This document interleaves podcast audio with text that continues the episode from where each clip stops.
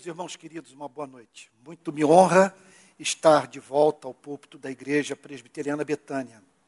Nessas noites de segunda-feira, tenho feito uma série de pregações sobre a teologia do Evangelho, procurando, a partir da análise de textos do Novo Testamento, é, compreender o significado da mensagem de Cristo.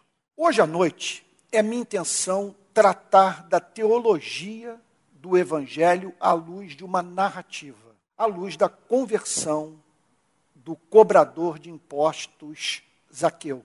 A história da conversão desse homem está impregnada do conteúdo do Evangelho. E ela se tornou especialmente importante para nós aqui no Brasil nos últimos dias, em razão de um episódio é, que se tornou do conhecimento de milhões de brasileiros nas redes sociais.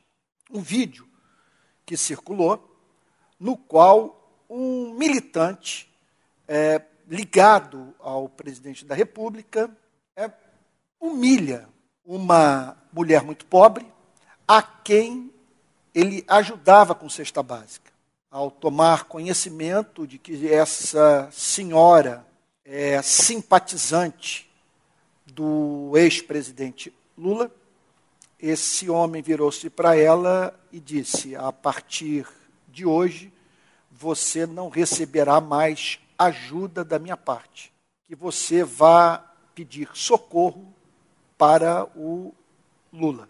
A comoção nas redes sociais foi tamanha que esse homem teve que vir a público a fim de pedir desculpa pelo que fizeram. Esse pedido de desculpa nos remete para o tema do arrependimento.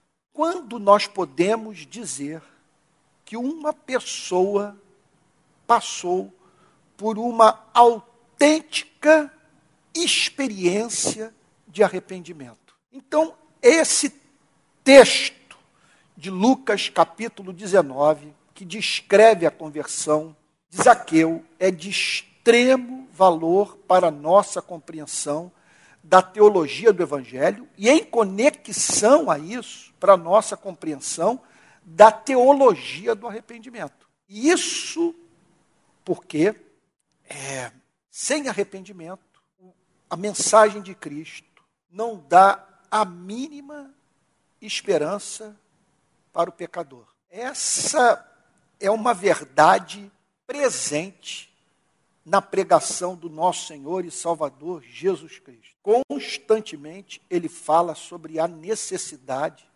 dos seres humanos se arrependerem dos seus pecados a fim de se reconciliarem com Deus. Então, a conversão de Zaqueu é o locus clássicos da doutrina. Por um importante motivo. Eu posso me equivocar quanto à minha análise acerca da condição espiritual de um ser humano. Eu posso ser levado a declará-lo convertido quando, de fato, ele não passou por uma experiência de novo nascimento. Eu tenho a impressão que já errei muito nas minhas avaliações e que batizei pessoas não convertidas, com base, obviamente, no seu testemunho de fé, que mais adiante deu margem a crermos que não foi um testemunho de fé autêntico. Mas no caso de Zaqueu é diferente. No caso de Zaqueu, nós temos a leitura da sua conversão feita por Jesus, aquele que conhece os nossos corações. Então veja só, muito embora a igreja não disponha desse acesso ao coração dos seres humanos que o nosso Salvador tem, com base na declaração de Cristo, a igreja pode, pelo menos, cumprir o seu papel na história com pouco mais de segurança. Sobre o que, que eu estou falando? A Bíblia fala claramente que a igreja recebeu o chamado de ligar e desligar pessoas. Deus chamou a igreja para estender a destra da comunhão sempre nas ocasiões em que um homem e uma mulher se apresentarem à igreja declarando que se arrependeram do seu pecado e que, pela fé, receberam a oferta de salvação. Então, nessas horas, mesmo no caso da profissão de fé espúria, que contudo não se apresenta como tal, a igreja tem a obrigação de receber a essa pessoa na comunhão dos santos. Veja, repito, não quero aqui ser repetitivo. Mesmo no caso em que essa pessoa esteja expressando verbalmente aquilo que não expressa a realidade do seu coração. Contudo, o que Deus pede da igreja é o estabelecimento das condições mínimas para que uma pessoa seja recebida no corpo de Cristo. Essa é a responsabilidade da igreja. A igreja não está em condição, repito, de fazer leituras intuitivas sobre o estado espiritual dos seres humanos, de dizer quem vai para o céu quem, quem, e, e quem não herdará o reino de Cristo. Agora, a igreja encontra-se mais próxima da verdade, de expressar um veredito que corresponda à realidade dos fatos, quando certas condições são cumpridas pelos seres humanos. E a principal delas, sem a mínima dúvida, é o arrependimento seguido de fé.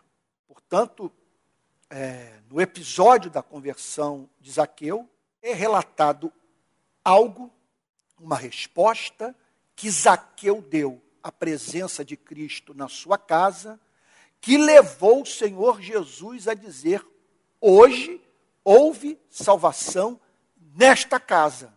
Ou seja, Zaqueu fez uma declaração que moveu o Senhor Jesus a reconhecer que ele havia passado por uma autêntica experiência de transformação espiritual. O que foi encontrado na atitude de Zaqueu que levou o Senhor Jesus a tê-lo como convertido. Então vamos ao texto. Entrando em Jericó, Lucas capítulo 19.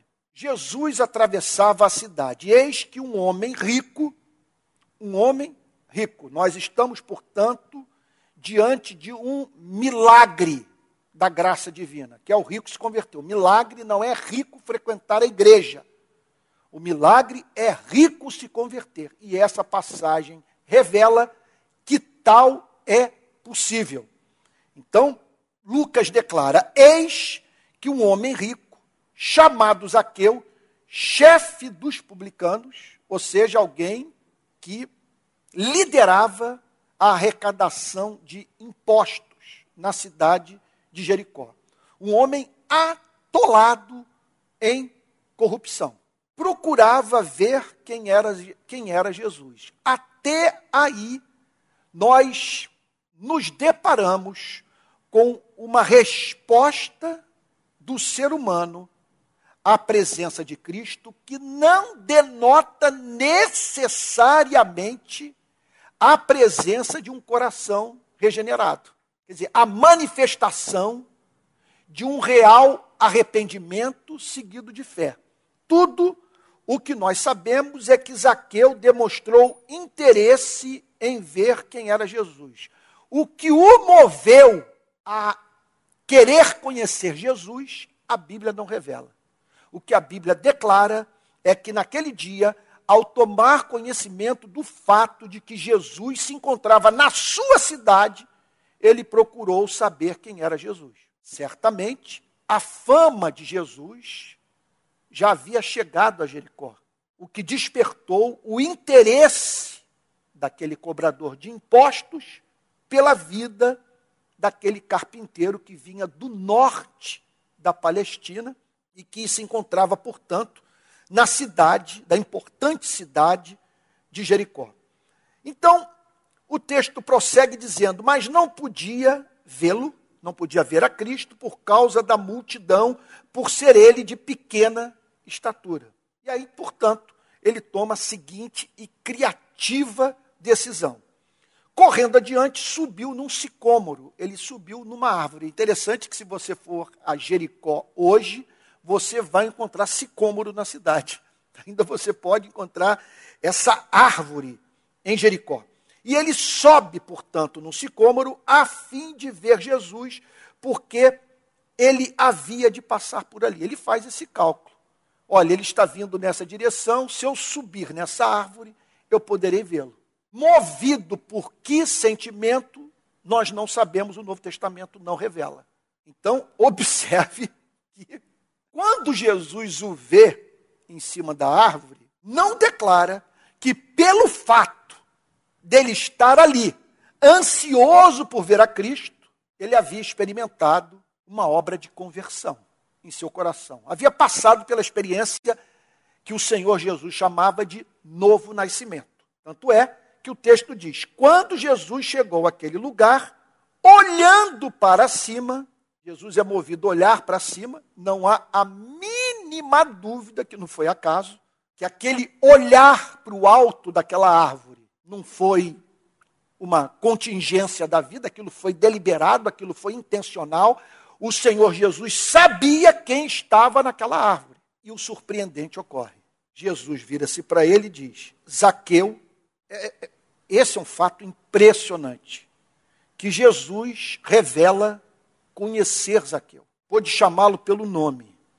Zaqueu, desça depressa, porque hoje preciso ficar na sua casa. É uma declaração estonteante. Bom, é uma é sucessão de experiências perturbadoras. E eu diria o seguinte, que nessa essa narrativa está eivada da teologia do evangelho, porque tudo isso aqui é boa notícia. Saber, por exemplo, que o Criador tem interesse pela nossa vida, que Ele conhece o nosso nome, a nossa identidade, a nossa história, Ele é capaz de amar os que não são dignos do seu amor. Porque ao dizer, Zaqueu, desça depressa, porque hoje preciso ficar na sua casa, ele disse para Zaqueu o que nenhum rabino ousava dizer. Simplesmente a associação do Senhor Jesus com aquele corrupto dava margem a Jesus ser considerado alguém que, que deliberadamente era capaz de se associar a um homem envolvido com corrupção. Significa o seguinte: Zaqueu estava cobrando impostos, trabalhando para um exército de ocupação, tirando dinheiro do povo hebreu para passar para os romanos, mas não sem a prática de muita corrupção, por meio da qual, sem a mínima dúvida, como ele vem a declarar mais adiante, ele se tornara rico. Zaqueu, desça depressa, porque hoje preciso ficar na sua casa. É, é, daria para nós ficarmos aqui a noite toda meditando sobre essa frase sobre esse convite feito por Cristo. Zaqueu, desça depressa, porque hoje preciso ficar na sua casa. Bom, texto relata que Zaqueu desceu depressa e o recebeu com alegria. Ele imediatamente obedece a Cristo, se dirige com Cristo para sua casa, tomado de alegria. O motivo dessa alegria, a Bíblia não revela. Podemos conjecturar certamente o fato do Senhor Jesus ter expressado apreço pela sua vida, ter revelado o conhecer pelo nome. E aquele operador de milagres, que muitos desconfiavam ser o Messias, ter tomado a decisão de se dirigir para casa de alguém odiado pela sociedade de Jericó, da cidade, quer dizer, odiado pelos moradores da cidade onde ele morava. Verso 7, olha o comentário. todos os que viram isto murmuravam, dizendo que Jesus tinha se hospedado com um homem pecador. Nós estamos aqui diante de mais uma declaração profundamente reveladora da teologia do Evangelho. Porque o que essa narrativa nos ensina é que esse amor é capaz de prevalecer sobre o veredito humano, sobre o julgamento humano, sobre a condenação humana. Zaqueu, por sua vez, se levantou, disse ao Senhor: Lá está o Senhor Jesus, hospedado na casa de Zaqueu. Do lado de fora, diz a Bíblia, que todos murmurando dizendo que o Senhor Jesus havia se hospedado na casa de um pecador. Que significa o seguinte: não pode ser profeta.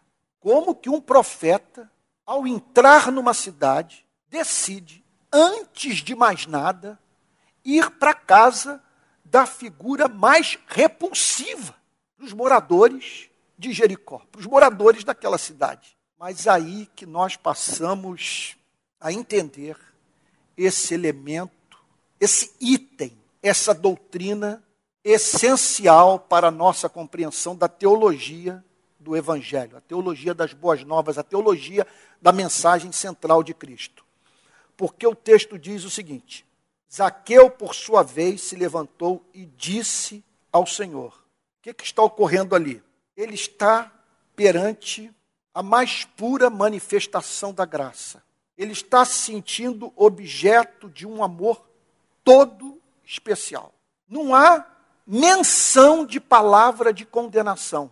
O texto não apresenta o Senhor Jesus mencionando Moisés a fim de apavorar Zaqueu de modo a extrair dele uma confissão. Não estou querendo com isso dizer que nós não devamos pregar a lei. A pregação da lei tem esse poder de despertar no coração humano o interesse por essa graça de Deus que está na pessoa de Cristo. Contudo, o Senhor Jesus estava na casa de um ser humano único, estava na casa de uma pessoa singular, de modo que o comportamento funcionava muito bem na vida de outros não funcionava necessariamente na vida de Zaqueu deliberadamente, Lucas fica calado, sem mencionar uma só palavra sobre o que o Senhor Jesus pregou para Zaqueu na sua casa. O fato é o seguinte: que Zaqueu, ao bater os olhos no Senhor Jesus, ao se ver diante daquela imagem majestosa, eu não estou falando de um homem formoso, porque o livro de Isaías, capítulo 53, diz que não havia nada em Cristo que atraísse a atenção humana.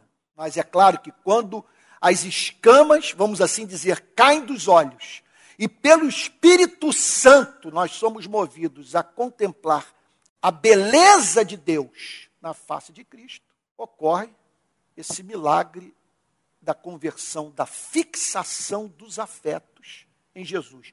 Não há o que é invariável na conversão é que não existe conversão sem um contato com a beleza de Cristo. Sem essa percepção, ninguém se aproxima de Cristo, porque nós jamais levaremos a mensagem de Cristo a sério. Jamais o ouviremos, jamais submeteremos a nossa vida a Ele enquanto não o tivermos como excelente, como amável, como santo, como filho de Deus. E ao tomar consciência do que estava em curso, da presença misericordiosa de Cristo em sua casa, Zaqueu desmontou. O texto declara que ele se levanta e se dirige ao Senhor Jesus da seguinte forma, fazendo uma oração sucinta. E é claro que isso aqui dá margem para nós entrarmos na alma de Mateus, de, de Zaqueu, e conjecturarmos sobre seu estado emocional naquele momento. Senhor, Senhor, eu vou dar a metade dos meus bens aos pobres. Fica essa pergunta. O que levou Zaqueu a dizer, Senhor, vou dar a metade dos meus bens aos pobres? Nós não sabemos como. Se foi alguém que passou para Zaqueu o conteúdo da mensagem de Cristo, se foi o próprio Cristo que falou sobre o tema para Zaqueu, ou se Zaqueu, a partir do seu conhecimento do Antigo Testamento, na presença de Cristo, decodificou o que lhe cabia fazer diante da presença de Jesus em sua casa. Agora, o que é absolutamente certo é que ele compreendeu que o ser humano, na presença de Cristo, precisa ter duas preocupações, precípuas, que são exigências de Cristo, são demandas morais de Cristo, é, são as respostas inevitáveis do espírito humano à manifestação da beleza de Cristo. Em primeiro lugar, a primeira tábua da lei, o primeiro e grande mandamento. Ouve, ó Israel, o Senhor vosso Deus é o único Senhor. Amarás, pois, o Senhor teu Deus de toda a tua alma, com toda a tua força, com todo o teu coração, com todo o teu entendimento. Ele entendeu que deveria se desfazer de um ídolo, que diante daquele privilégio incalculável, a presença do Messias na casa de alguém que não era digno do amor de Deus, a ele só cabia ter como único objeto de adoração na vida o seu Criador. Por isso a declaração: resolvo dar a metade dos meus bens aos pobres. Que significa o seguinte: eu entendo que eu dediquei a minha vida inteira à obtenção de dinheiro, mas hoje eu o conheci. Diante desse amor, eu quero lhe dizer que tudo aquilo que tenho passará a manter uma relação de subserviência com o que eu mais amo na vida. Sem a zero dúvida de que Zaqueu foi levado a essa compreensão por algum motivo. Muito provavelmente pelo que Cristo pregou para ele na sua casa. Eu, eu fico danada a vida nessas horas por, por, por, por, Lucas não ter feito registro da mensagem de Cristo. Fica uma curiosidade danada o que foi comentado, o que, o que foi dito para Zaqueu. Por que a resposta dele à presença de Cristo na sua casa foi nesses termos. Me perdoe aqui vocês que estão me acompanhando pela, pela telinha, de falar de uma forma assim que talvez não seja digna do púlpito. Mas é realmente, o que eu estou querendo dizer é isso. Você fica aquela coisa bem infantil. Meu Deus, eu, quer dizer, eu sou forçado a preencher as lacunas da narrativa. Porque é, é muito provável que o Senhor Jesus falou alguma coisa para ele. E que a resposta de Zaqueu tenha sido dada em razão e o Senhor Jesus revelou aquele cobrador de impostos corrupto. Então, diante da presença de Jesus, ele diz o seguinte: Olha, a mim só me cabe me arrepender. Aí nós aprendemos uma grande lição sobre a teologia do arrependimento.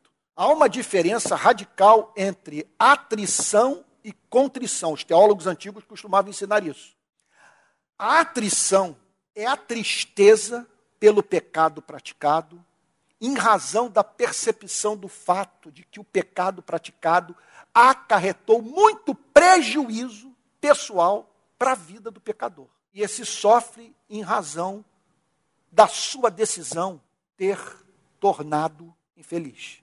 A contrição revela uma tristeza de natureza completamente diferente. A contrição tem como característica a tristeza pelo pecado praticado, em razão da percepção de que entristecemos aquele que mais nos ama e que pedia de nós o que era razoável, amor.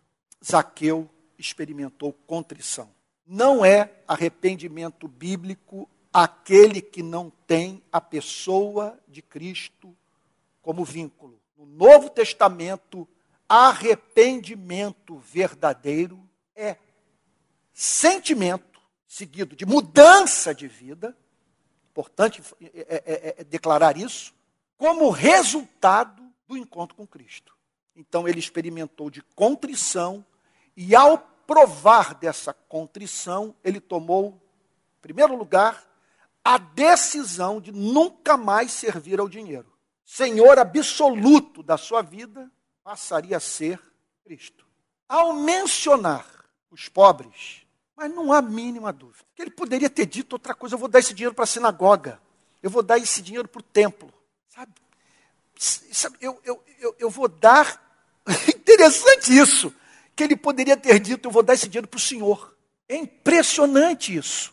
Que se essa relação se desse nos dias de hoje, entre um ser humano, é, numa condição análoga à condição de Zaqueu, diante da presença de um pastor, mas a probabilidade é, é imensa, concreta, desse dinheiro cair na conta da igreja do pastor, ou no bolso do pastor. Mas o dinheiro não é lançado no gasofilácio de Jesus ou dos apóstolos. Simplesmente ele foi levado à compreensão naquele contato com Cristo que é impossível ser cristão e não ter amor pelo que sofre. Não se compadecer do necessitado, daquele que está privado do básico para poder viver. Ele entendeu que andar com Cristo significa amar os despossuídos. Aí ele declara: resolvo dar metade dos meus bens para os pobres. Eu vou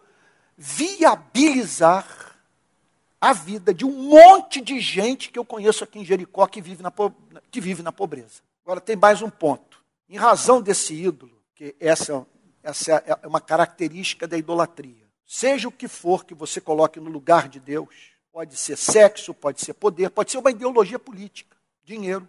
Aquilo que você estabeleceu como ponto de coesão da sua existência, como fundamento da sua felicidade, se transforma num ídolo que o devora, que faz promessas a você que não pode, que energizado pelo inferno, vira-se para você e diz: Tudo isto te darei se prostrado me adorares. E como Zaqueu era fascinado por dinheiro, ele tratou de manter a totalidade da sua vida numa atitude de subserviência à sua meta maior, que era ser rico. E por isso ele defraudou não poucas pessoas em Israel, o que o levou a declarar: se roubei alguma coisa de alguém, vou restituir quatro vezes mais. Mais uma manifestação de ruptura com um padrão idólatra de viver, mais um golpe desferido nesse ídolo, e mais do que isso. Nós vemos na confissão de Zaqueu é, esse elemento de restituição. Zaqueu entendeu que a ele cabia devolver dinheiro roubado e com juros. Ele fez o seguinte cálculo: se esse dinheiro que roubei tivesse permanecido com essas pessoas, se elas tivessem usado esse dinheiro em benefício próprio, elas teriam lucrado com isso. Eu as privei de tirarem o melhor proveito que poderiam tirar dos recursos de que dispunham. Então, o que Zaqueu fez foi tomar a decisão de corrigir o mal que ele havia causado. Eu vivi essa experiência quando me converti aqui na Igreja Betânia, em 1982 eu para manter a minha vida lá de surfista, é, eu precisava de dinheiro e precisava de tempo. Então, eu precisava de dinheiro, mas é, de um dinheiro que não exigisse de mim trabalho. Então, eu encontrei o caminho da venda de contrabando naquela época. Havia um comissário de bordo da Varig, que era uma empresa de aviação muito famosa, muito poderosa naqueles dias, e ele trazia material é, contrabandeado dos Estados Unidos para mim, eu revendia. Então, com isso, eu conseguia bancar aquela vidinha né, que eu vivia naquele período ali, entre 18 e 19 anos. Com 20 anos, eu chego aqui na Betânia. Me converti e sem que ninguém tivesse falado nada sobre o tema do contrabando, por raciocínio lógico, eu cheguei à seguinte conclusão: não é possível que eu aqui, me, me, me tornando cristão, seguindo a Cristo, esteja envolvido com uma prática ilegal. Isso é erro. Eu tenho que parar com isso. Só que, na época, eu havia contraído dívidas. E, para pagá-las, eu precisava vender mais contrabando. Só que eu entendi o seguinte: é, eu tenho essas dívidas para pagar, contudo, o meio de honrar esses compromissos não pode ser a prática de uma atividade criminosa. Eu tenho que parar com essa atividade imediatamente e dar meu jeito de pagar essas pessoas, essas, essas instituições às quais eu, eu, eu devo, sabe? mas isso de uma forma honesta. Então, parei com toda a venda de contrabando e fui trabalhar. Trabalhar. E eu estava tão ansioso por ter um sustento. Na época também eu queria comprar é, livro de teologia para poder conhecer melhor a fé que eu havia acabado de abraçar e tal, que eu, eu fui vender plano de assistência médica em São Gonçalo. Pegava, então, ah, aqueles, ah, oh meu Deus, aquelas fichas lá da Unimed, de ônibus, eu ia para São Gonçalo e de casa em casa batia a porta e tal para vender plano de assistência médica. Eu passava a maior parte do tempo evangelizando. Mas consegui vender um plano ou outro. Eu pegava o dinheiro, ia lá na, lá na Praça Mauá, no Rio, havia uma livraria, então eu comprava todos os livros que é, eu julgava importante, que que eu julgava importantes para a minha formação teológica, já que na época eu queria ser pastor, e se separava um dinheiro para honrar com os meus compromissos ali, com as dívidas que eu havia contraído. Interessante que eu fui a algumas lojas, que é, eu fui na, me lembro que eu fui na cultura inglesa e não, fui no, bar, no Brasas, não era cultura inglesa, Brasas English Course. Fui lá e não tive como pagar. Eu, eu, eu, não me lembro, não me lembro muito bem. Eu fui numa loja que a pessoa disse: olha, sua dívida prescreveu, você não tem mais como pagar nada. E de, mas teve uma pessoa que era uma outra contrabandista, a quem eu estava devendo também.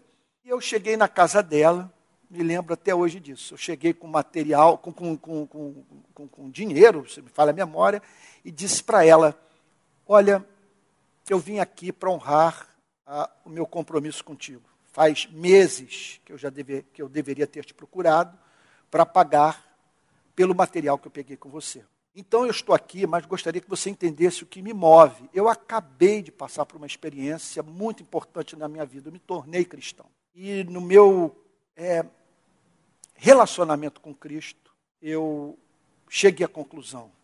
Eu aprendi que eu devo amar e cheguei à conclusão que eu deveria honrá-la. Ela desatou a chorar na minha frente. Tempos depois, é, a minha secretária me procura dizendo o seguinte: Antônio, eu vivi uma experiência hoje muito legal. Uma pessoa o viu na televisão pregando e ela ligou para cá muito comovida o, e, e dizendo e dizendo para mim que ela o conheceu quando você era bastante jovem e tal. E o nome dela é fulano de tal. A mesma pessoa que só parou para me ouvir e tomou a decisão de ligar para a igreja de ligar para a igreja, eu não tenho a mínima dúvida, em razão daquela atitude. Se ela me visse pregando na televisão, sem ter honrado o compromisso com ela, provavelmente ela não me levaria a sério. E tempos depois, eu estou no sistema prisional trabalhando, é, estou ali no sistema prisional trabalhando, meu Deus. E aí estou conversando com um detento, conversando com um detento, alguém que tinha, usando a linguagem da segurança pública, da né? alguém que via, havia rodado em Cabo Frio por conta de tráfico de drogas. Estou conversando com ele, de repente olho nos olhos dele, eu digo, eu conheço esse rapaz. Eu conheço esse. Pelos olhos, ele estava completamente diferente. Mas pelos olhos eu falei, eu conheço. Eu falei, você é fulano de tal? Sim, eu sou fulano de tal. E ele me, me reconheceu desde o início. É o filho dessa senhora, é, que dessa história toda que eu estou contando. Abel, eu penso que é, esse é um elemento que nós temos que resgatar, é, assim, do ponto de vista da pregação do Evangelho no nosso país. Não dar a mínima esperança para quem quer que seja de salvação sem arrependimento. E não banalizarmos a doutrina do arrependimento. Não há arrependimento sem restituição. Não há arrependimento sem mudança de vida. Não há arrependimento que não tenha a pessoa de Cristo como vínculo. Eu me arrependo pelo fato de eu ter conhecido o horror do pecado na presença de Jesus. E aí então, Jesus ouve a declaração de Zaqueu e declara: Hoje houve salvação nesta casa. Observe o que o Senhor Jesus está dizendo. Bem diferente do que nós encontramos em não poucas igrejas nos dias de hoje. Nós não podemos fazer uma declaração como essa para quem quer que seja sem que aquele que se aproxima da igreja manifeste um testemunho crível de conversão. Expresse o arrependimento, essa mudança de vida. Hoje houve salvação nesta casa. Jesus está dizendo o seguinte: é, é porque, veja, Zaqueu atendeu a todas as condições estabelecidas pelo Evangelho para que uma pessoa seja salva. Que condições são essas? Arrependimento e fé.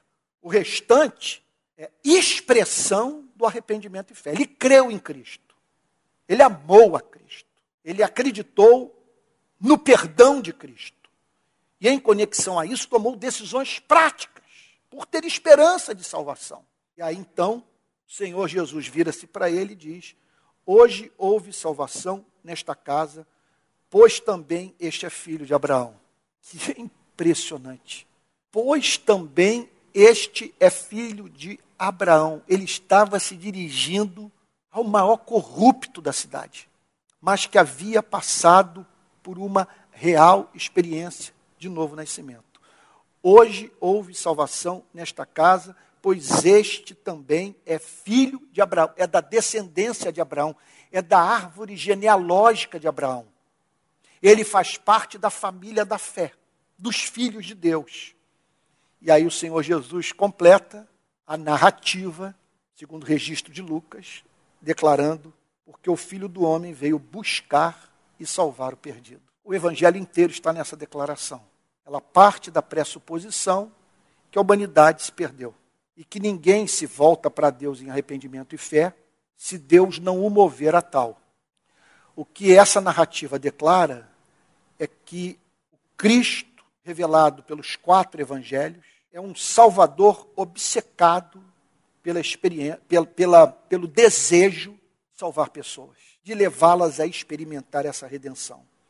Então ele diz: O filho do homem veio buscar salvar o perdido. Então observe que o Senhor Jesus reconhece que Zaqueu estava perdido, que era uma ovelha que precisava ser trazida para o, para o seu aprisco. E mediante a, o que Jesus está dizendo é o seguinte: é que a decisão dele ir para Jericó, de chegar debaixo daquela árvore, se dirigir, se dirigir para Zaqueu, chamar e o chamar pelo nome, expressar o desejo de ter um encontro íntimo com ele no interior da sua casa, tudo aquilo fazia parte de uma conspiração celestial. E o que eu tenho a dizer para vocês que estão aqui, você que está me ouvindo em casa, é que se você é cristão, isso é prova de que você só o ama porque ele o amou primeiro. A sua conversão é fruto de uma conspiração cósmica, um plano eterno de um desejo ardente de o redimir. Você só é cristão porque Deus se recusou permitir que você se perdesse eternamente.